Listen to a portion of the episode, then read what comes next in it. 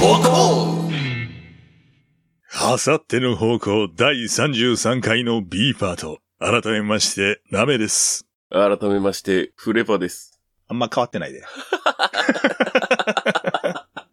えー引き続き、普通オタを紹介していこうと思います。では、もうこの方もおなじみですね。うん。ラジオネーム、トマスさんからいただいております。ありがとうございます。この度、あさっての方向にも CM がついたということで、ますます番組が活気づいてきたなとえー思いますありが。たいですね。ナメさんがオセアンシガブラックスを応援する番組を担当されてたのは知っていました。実は今回、私の後輩が BC リーグのチームに入団が決まったこともあってメールを書いています。おえーこの番組のパートナーの番組、はい。豪商ブラックスを、まあ僕が、うんえー片方、えー二人組のうち一人が僕であると。いうつながりからですね、えートマスさんも、まあ野球がお好きっていうことで興味を持ってくださってるんでしょうね。なるほどね。あれですね、CM 打っといて、はいはい。お役に立ててるようで何よりですね。えー1月の話になりますが、埼玉武蔵ヒートベアーズに、うん吉則こと佐藤義則選手が入団というニュースがありました。うんこれね、BC リーグ会話ではまあまあやっぱりニュースにはなってました。お吉則選手は仙台育英高校時代、本格派右腕として3度の甲子園出場経験があり、威力のあるボールで甲子園ファンを沸かせました。うん。2008年のドラフト会議で5球団から1位指名を受け、東京ヤクルトスワローズに入団。先発投手として起用され、当時日本人最速の161キロを叩き出すなど、スワローズの主力となっていました。うんうん野球にお詳しくない方いらっしゃるかと思うんですけど、はい。161キロやばいです。やばいですね。むちゃくちゃです。160キロ超えるとね、まあ日本球界ではまあまあまあいないですね。そうやね。うん。これはめちゃめちゃすごいことです。たまに助っ人外国人が出すぐらいの感じでね。そうそうそう。ね。やっぱね、外国人選手が出すんですよ。うん。160キロとか、うん。日本人は他でもあんまり例ないよな、確か。そうね。うん。すごいね。本当にすごいのよ。ですが、うん。長いこと肘や肩の故障に苦しみ、思うように投げられないことが多く、うん。2018年オフに故郷仙台の楽天イーグルスへ移籍。しかし、ヤクルト時代の故障が尾を引いて、1試合投げただけにとどまり、2020年オフに戦力外通告を受けました。うん。なかなか進路が決まらず心配していたのですが、BC リーグに決まったと聞いた時には、また彼が投げる姿が見られるんだと安心していました。うん。吉則ですが、私の仙台の地元の後輩で、うちの弟が同級生であります。すごい。な。ちなみに、吉則の兄貴は私と同級生です。すごいな。近い。リスナーの皆様、オセアシガブラックスと共に、埼玉武蔵をはじめ BC リーグを応援していきましょうねと、うん。いいただいております。や、すごい。あーご縁のある方ですね。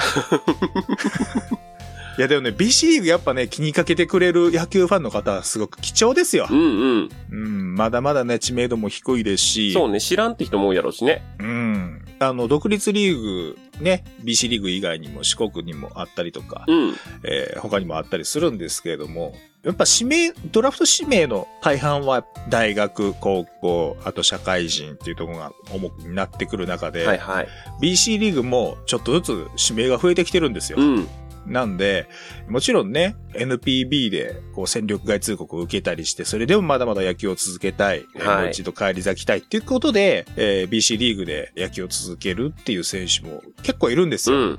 それこそね、元巨人の村田とか、うん。えー一時期は、えっ、と、今ヤクルトの監督の高津慎吾投手、まあ当時投手ですね、うんうん。とかも、えーいましたし、もちろん今、えっ、と、所属してる NPB にこれから行きたいぜって考えてる選手たちも、原石がキラキラにね、輝いて活躍してますし、ね、高校卒業してとかの子もおるんやんね。そう、とか、うん。もっと言うと高校中退とかもいるんですよ。あ、ええとか、大学で怪我して、そのまんま大学も中退しちゃってとうんか、うんうん。で、えっ、と、怪我治ったから、もう一回野球やってみたいですって言って、うん入ってくる選手とかもいますし、そうか。あのね、これ面白いことにね、本当に選手ごとにドラマがあるんですよ。うんうん。だからね、えっとね、結構ね、甲子園に近い要素がああ、なるほど。あったりすんのよ。で、選手の入れ替わりも結構多いんで、うん毎年毎年、ち 本当に違うチームになっちゃったりするんですよ。そうですね。年齢制限がね、そもそもあったりするんで。あそうかうん。だからね、また、こう NPB、いわゆるセリーグ、パリーグとは違う楽しみ方ができるんで、うん。野球がそもそも好きっていう方も、えーぜひ見ていただきたいですし、うん。えー興味を持っていただけるといいかなとそうですね。思っております。関東にもね、今球団が増えてるんで、今全部で何チームあるんでしたっけ？12ですね。結構ありますね。そうなんです。だから、あれですよ、NPB うとん。同じ数だけ球団が今あるんで。あ、そうやね。そうなんです、そうなんです。で、地区ごとにね、うん。えー、3地区に分かれてて、そこで、うんまあ、リーグ戦をやって、最終的に、まあ、いわゆる日本シリーズみたいなことをやるんですよ。うん。で、まあ、我らがオセアンシガブラックスはですね、はいえー、まあ、かなりリーグでは苦戦をしてるんですけども、うん。今年かなり気合が入ってるんで、監督も変わりまして、選手の大半も入れ替わっちゃいまして、はい。うん。新規一点、かなり気合入ってるんで、今年はちょっと面白いことをやってくれるんじゃないかなと、新生オセアンシガブラックスに期待ですね。はい、思っておりますんで、はいえー滋賀もそうですし、うんえー埼玉武蔵もそうですし、うん。どうか皆様、応援のほど、BC リーグをですね、応援していただければと思います。そして、うん。豪商ブラックス、ちょっと、ま、見てみてください。ちっちゃい。ちょっと見てみてください。ちっちゃいなここだけの話ね。ここだけの話。今日収録してる、うん。えーついさっきですね、えっ、と、最新回、豪商ブラックス最新回が公開されましたんで、大きい声で宣伝せえ。宣伝のやったら大きい声でせえ。えーボリューム49が、49だな ?49 が、つい先ほど、今収録してつい先ほど更新されましたんで、えーよかったらですね、えうんー見ていただければと思います。ボリューム49の宣伝の声のボリューム2やったで。49回が更新されてます。あぜひね、そっちにも聞いていただいて。はい。あのーうちの番組に BC リーグのことを、もっとなんかいろいろこういうことどうなってるんですか教えてくださいっていうのを聞いていただいても全然いいですし、うんそれこそ、ゴーショブラックスに送っていただいてもね、そうですね。いいですから、うん。むしろそっちの方が、あの、山本さんがめちゃめちゃ詳しいんで、あの人すごいからね、本当に。そうね。オセアンシガブラックスって Google 検索のウィンドウに入れるじゃない、うん。で、スペース、半角スペースパって押したら、検索候補の中に、ヤモって出てくるからね、あの人。選手の名前よりも先に出てくるからね、あの人。すごいな。それはすごいな。もう Google が認めてる。そうそうそうそう。みんな検索してんのよ、あいつ何者やねんって言って。く そ、俺も入りてえけどな。ああ、そうか。まだなめちゃんは入れてないのか。俺はね、うんやっぱりね。うん。まあまあ、いつかね、うん。入って、あれじゃない？いや、もうで来るかなもう一回スペース開けてみたら相方とか出てくるかもしれない。相方で出すね、相方で。まあまあよかったらですね、うんえー BC リーグ。まあ言ってしまえばもう日本球界ですよ。うん。コロナ禍もありますから、いろいろ苦しいとこもありますけれども、ね。えーまあ BC リーグの、まあもうそれを言ったらもうプロスポーツ全般か。うんうん。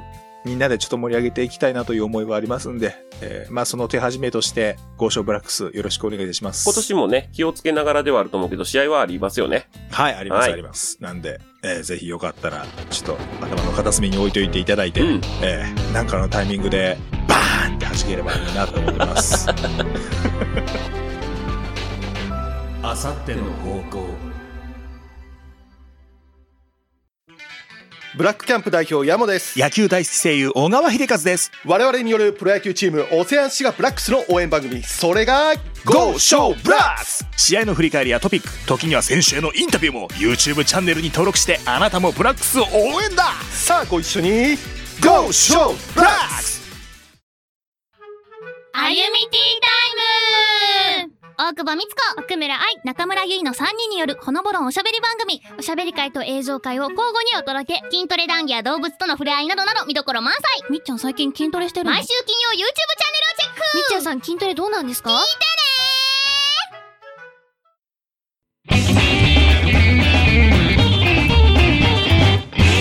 あさっての方向じゃあ、次のメール行きましょうか。はい。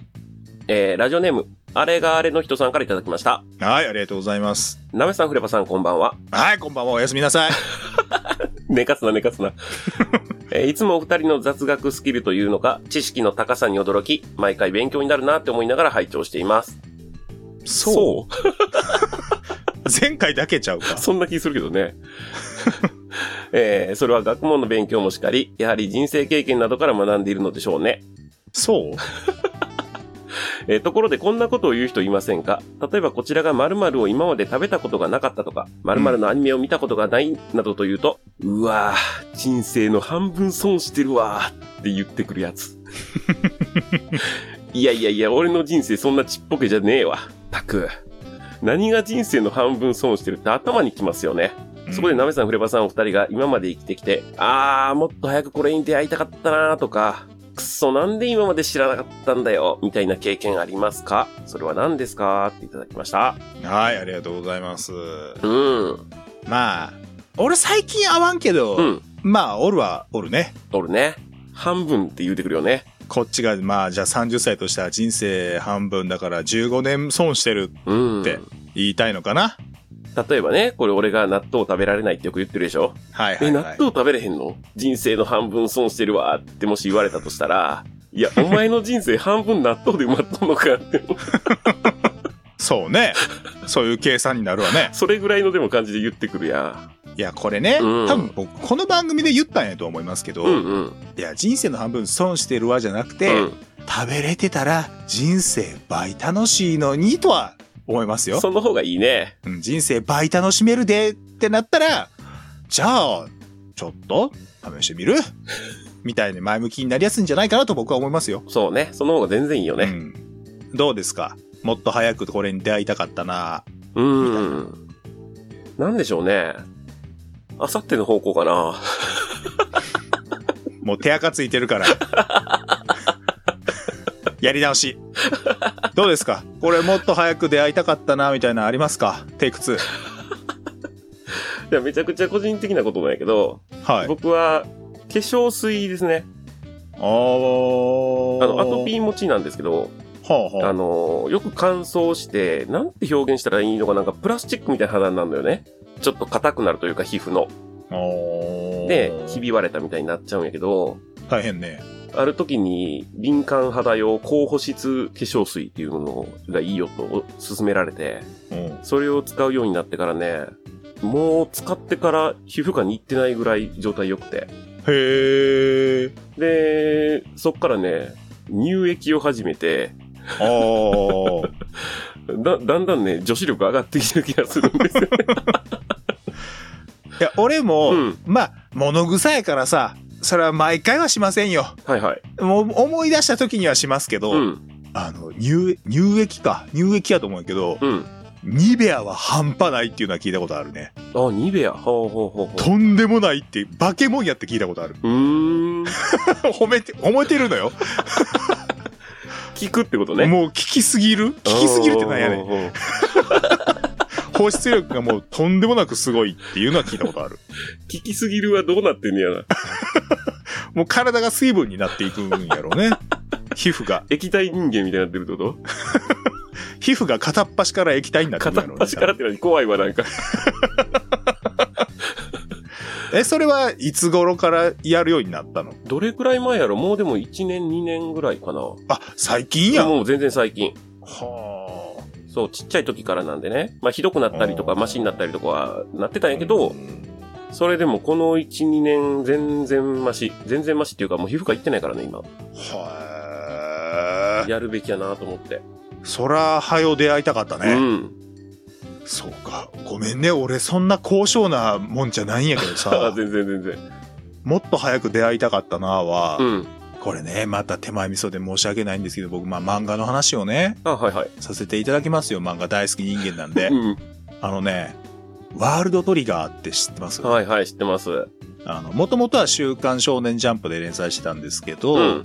作者さんがちょっとね、首悪くされたりして、で、一時期連載がちょっと止まってて、はい。で、そこから月刊誌に移籍をされて、うんまた連載再開されてるんですけど、古場さん読んだことあります？はい、面白いですね、あれ。読んでます、はい。あ、新しいのはまだ読めてないね。あ、新刊っていうか。単行本派なので。はいはいはい。いや、あれね、はい。めちゃくちゃ面白いよいや、おね。もろい。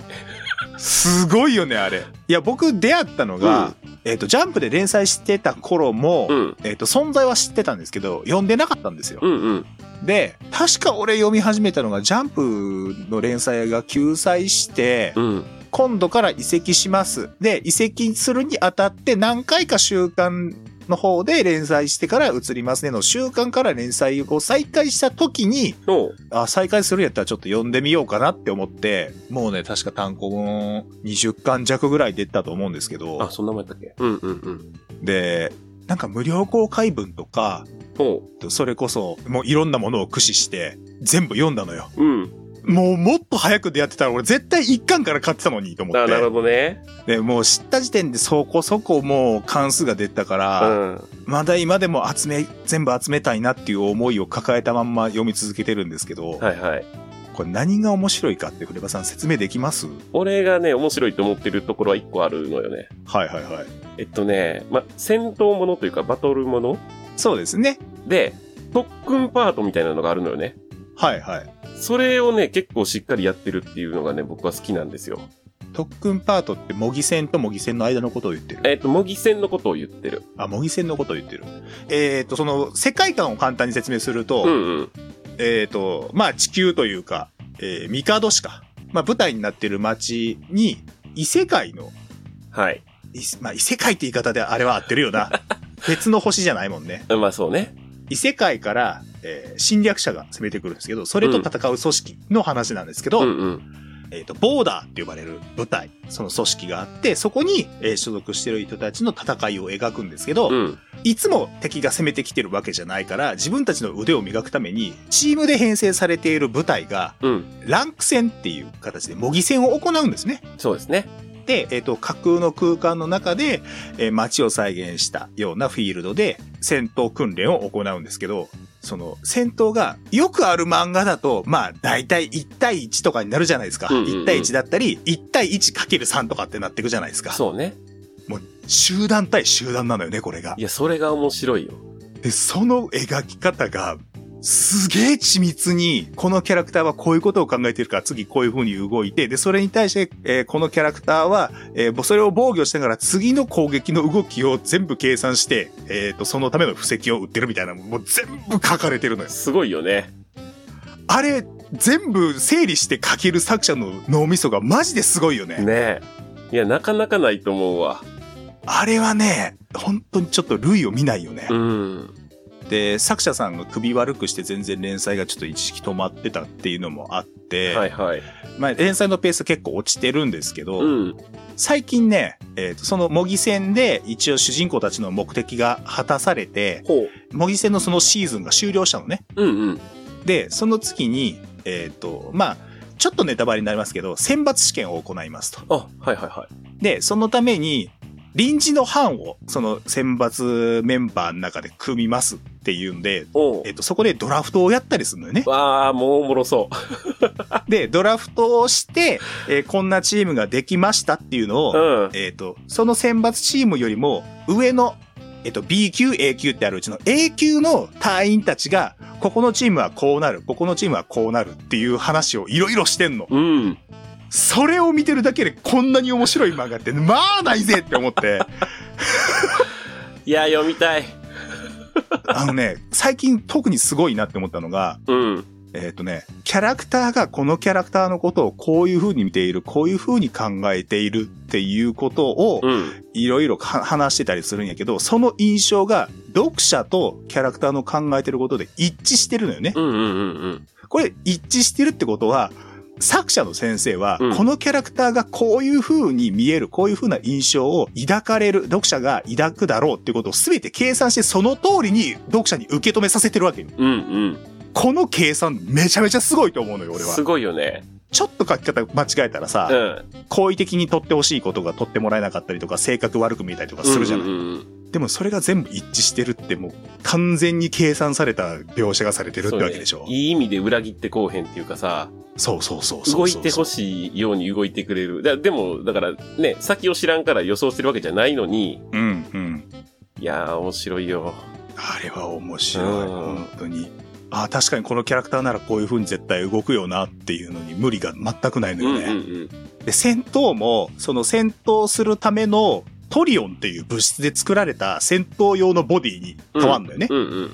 で、変わるから、キャラクターの首とか腕とか足とかがバンバン飛ぶんやけど、うんうんうん。でも、もちろん命に別状はないし、うん隊員たちはそれを加味した上で戦うし、なんならその状況も利用するっていう。そうね。もう戦闘のための体を最大限に使っていろんな策を張り巡らしてバトルするっていうのがね、あれはすごいよね。いや、また読みたなってきたないや、単行本は持ってないのよね。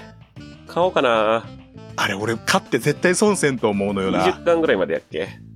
今多分ね、20巻ぐらいかな。いや、買おう。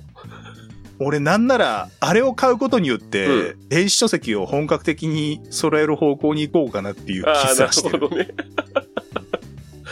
もうダメじゃんはあれよ。紙媒体はもう部屋圧迫するから。もう、ほんまやで。もう本棚が入りきらんのじゃ。あの、本棚に本が入らないじゃないのよ。部屋にもう本棚が入らないのよ。6畳が4畳半になってるぐらいのレベルで本棚あるんじゃんもあのね、俺本棚の前にベッドがあるからう。、うん。寝返り打つと体がね、本棚にぶつかるの。いやもう気ぃつけや。ドサドサドサってなってるで。なるなる。そのいつかなると思う。そう。だからワールドトリガーはね、もっと早く出会いたかった。確かに思う。なるほどで、読みね。ながら考察してんのが楽しいのよね。うんうんうん。次こういう風になるんじゃないかとか、このキャラクターは次こういう風に動くんじゃないかとかね。うん。で、ネット上でみんないろんな考察してるけど、うん。それも当たるところもあるけど、外れることというか、その予想を上回ることがすげえ多いから。そうね。あれは、おすすめだね。この番組をやってて一番押せてると思う、今、熱量を持って。え裏毛布インナーとどっちが、いや、裏毛布インナーもいいよ。で、あっちはうん。価格もね、お安いから、んすごく役に立つし、うん。買えるんやったらぜひ買ってきてみてほしい。まあ、もう時期的にはもう暖かくなってきたから不必要にはなりますけど、うんうんワールドトリガーはもういつでも楽しめるから。年がら年中楽しめるしね。年がら年中楽しめる。ただちょっと全部揃えるとお金がかかるっていう。まあまあ、うん。でも一回揃えちゃえば、いや、でもおもろいよ。365日楽しめますし。もし読んでないって人いたらね、うん。人生の半分損してるわ。言うんかよ。言うんかよ。まあ半分とは言わんけど、まあ漫画ライフでは、そうやな、10分の1ぐらい損してる。っていう風に捉える人もいると思う。いや、読んでみたらね、ううんん、人生がもっと楽しくなるんじゃないですか。と思うけどね。うん。あとね、ごめんね、まだあるんですけど、はいはい僕。えっ、と、あれじゃないですか、漫画も大好きですけど、ラジオも大好きじゃないですか。ああ、はいはい。で、うん。えっ、とね、クリームシチューのオールナイトニッポン。ああ、なるほど。オールナイトニッポンを、あの、芸人のね、コンビのクリームシチューさんがやってたんですけど、はいはい。もうね、伝説。なるほどね。もう、あのね、褒め言葉ですよ、うん褒め言葉ですけど、もうどうかしてる、あの番組は。でも2回ぐらいやめてから、あの、1回限りのみたいなのやってなかった？えっとね、4回ぐらい復活してあ、ます。もうそんなやってるんや。うん。あのね、お二人が、うん。えっ、と、熊本か。うん。ご出身が熊本やったかな？うん、うん、うん。なんですけど、えっ、と、地震があったじゃないですか。はいはい。で、それの復興義援金を、寄付を募るためにっていうんで、えーライブを。お笑いラ、え、トークライブか、トークライブを、えっ、と、今はどうかな？やってんのかな？ちょっとい今、昨今の事情もあったりするんで、ちょっとわからないですけど、うん。えっ、と、月1回とかっていうペースでずっとやってらっしゃったんですよね。うーんで、それの告知とか、えこういうことを始めますんで、よえー皆さんぜひ来てくださいねっていう、え告知とかも兼ねての復活が何回かあって、はうん、そうじゃないのもありましたけどね。あ。間違いなく宣伝になるというか、みんな昔からのファンの人も聞くやろしね。そうなのうよ、ん。で、その番組内でよく出てくる話が、うん。えっと、ラグビー部時代の話がすげえ出てくるんだけど、うん。ラグビー部時代の話で、もう登場人物が同じ部活のメンバーとか、その、えっ、と、監督、うん顧問の先生とかなんだけど、その名前が、もうリスナーにも全部知れ渡ってるから、ネタコーナーとかでその名前がバンバン出てくるの。から初見というか初めて聞く人はもう何のこっちゃわからんネタコーナーがずっと続くの。だから例えば山本先生やったらもう山本先生っていうワードでもう出てくる、ね。そうそうそう。やし、あの時ああ言ったみたいな、あのネタになってるフレーズがもうバンバン変容されて出てくるっていう。うん。でもこれってさ、言ってみれば、もう、初めて聞く人はわからないけど、うん。知ってる人にとってはもう完全な共有された内輪乗りになってるわけよね。はいはいはい。内輪乗りが共有されてる番組ってすごい強いじゃない。そうね。そこがね、すげえ面白いところだったりしたかなって俺は思うのね。なるほど。もう職人がやりたい放題やってるし。うんうん。これはね、すごい面白かったですね。これリアルタイムでやりたかったなって確かに思います。なるほどね。メール読まれたかったって思いますね。なんで、まあ僕はね、その、フレパさんみたいにこう、生活に根ざしたようなところではなくて、もう完全に趣味の話ですけれども、うんうん。そうね、漫画。まあ、俺はジョジョとかもリアルタイムでもっと早くから読んでたらよかったなっていうのは思いましたけど、そうやな。俺も漫画にハマり出したのは結構遅いから、その辺全部そうなんよね。遅いのよね。この漫画面白いですよとか、俺教えてほしいけどな。ああ、リスナーの皆さんから。うん。うんうん。最初の頃にさ、その話しててさ、あのまたおいおいっていうところで止まってんだよ、確か。あ、そうだっけ？うん。なんか自己紹介みたいな時に、ナメちゃんが漫画好きって言って、うん。いやもうこのまんま漫画の話したら止まらないんで、みたいになって、募集もしてないまんまなんで。普通歌とかで欲しいね。欲しい。推しメールでね。まあ、推しメールほどがっつり書かなくてもいいですけど、私これとこれ好きなんですけど、ナメさん読んだことあります？フレバさん読んだことあります？とかでも全然いいですよ。大抵のナメちゃん読んでる。あのね、まあでも、めちゃめちゃ、それこそ、えっ、と、俺はカイジとかああいうもう、土定番を読んでなかったりするんやけど、ああ、うんうんうん。皆さんが思ってるより、いろんな漫画は読んでるかなとは思います。うんうん。じゃあちょっとね、試すわけじゃないけどさ。まあでも俺少女漫画は読んでないしなああ、まあまあちょっと青年漫画、少年漫画ぐらいか。いやちょっと聞きたいな。それでね、知らない漫画あれば僕は、僕にとっては出会いですからう。ん。またね、人生が楽しくなるかもしれんしね。そうですよ。僕はもう人生倍楽しめますから、そしたら。やばい。一冊知ってで倍になってたらもうえらい楽しくなるよ、もう。楽しみですね。はい。ぜひ皆さん、あの、漫画、おすすめの漫画教えてください。うん。で、逆に、私こういう作品、こういう作品、こういう作品が好きなんですけど、それ以外でなんかおすすめありますかって言われたら、似たようなところからおすすめも、ある程度はできると思う。すごい。なんかそういうサイトみたい。漫画ソムリエみたいな。まあ、そんな詳しくないけどね。ありがたいですね。そんな詳しくはないよ。本当？あれでしょ？異世界ものでうん。料理が関係してるようなおの好きなんですけど。まあ、居酒屋の部、もちろんおすすめできますし、世界食堂。まあ、前ね、話出ましたけど、えーとね、その辺以外で？えーとね、うわー、ど忘れした。ちょっと待って。えーとね、はい。えーと、タイトル、どこ置いたっけな？本があるの？本ある、本ああ、。なるほど。買ってるやつでね、いいのがあるんで。ちょっと待ってね。はいはい。えーと、どこや？本棚のどこや？もう師匠さんが必要やわ。ちょっと待って。ちょっと今、俺、探すから耳外すね。はいはい。いってらっしゃい。ちょっと繋いどいて。いやなんで繋いどくんよ。カットや、ここ辺は。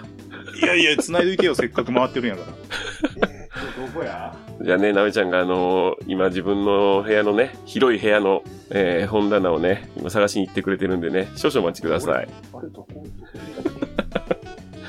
いや、ほんまにいっぱい漫画読んでるんでね。だから、ジャンルとか、こういう系統が好きですとかね。あったあったあったあったあった。見つかりましたか？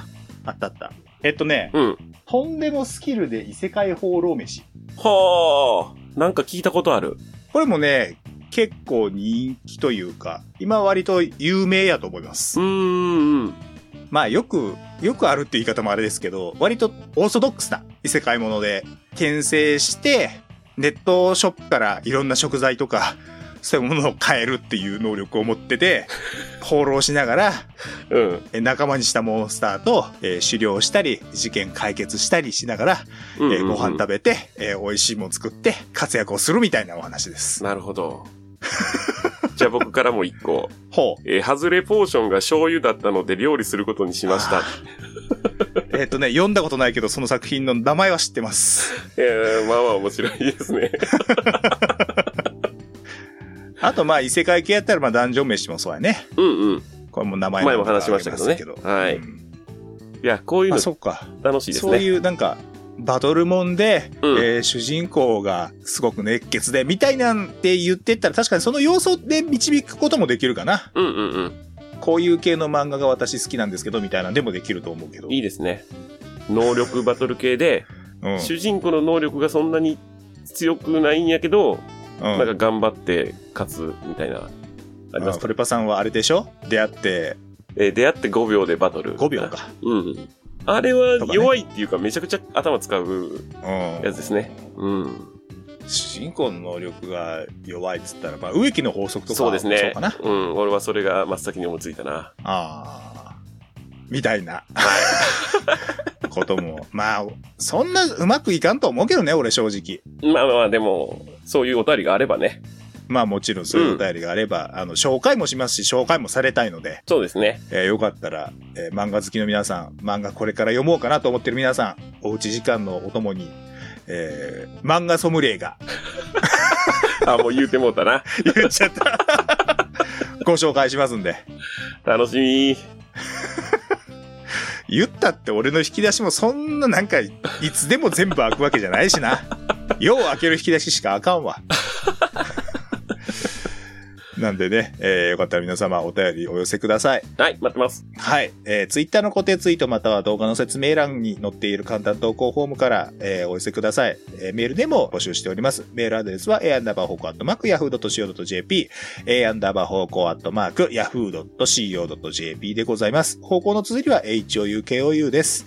メールで送るときには懸命に普通おった本文にラジオネームをお忘れなくお書きくださいと。はいえー、2本目は、じゃあここまでで、えー、3本目、いつも通りコーナーをお届けしていきますんで、お付き合いのほど引き続きよろしくお願いいたします。よろしくお願いします